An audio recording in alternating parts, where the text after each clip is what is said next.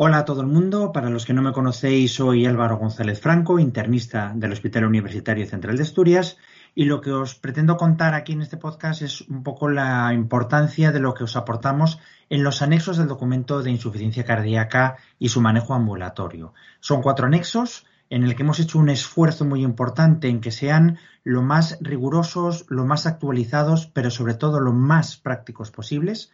en el primero nos centramos, como no, en lo que es los algoritmos diagnósticos tanto sindrómicos como etiológicos de la insuficiencia cardíaca.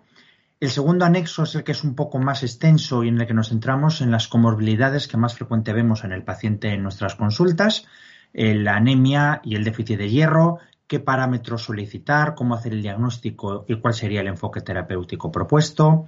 el manejo del síndrome cardiorrenal, en el que os hacemos unas recomendaciones de qué parámetros clínicos, analíticos y ecográficos recomendamos para hacer una adecuada valoración y cuál sería la secuenciación de la pauta diurética ideal. Mm, también el, tema de la diabetes mellitus y cuáles serían los antidiabéticos más adecuados en base a la situación funcional del paciente y en base a la, mm, función renal eh, del mismo, el filtrado glomerular y la fibrilación auricular, en donde, bueno, pues recomendamos el bradicardizante de elección en los distintos escenarios clínicos más frecuentes.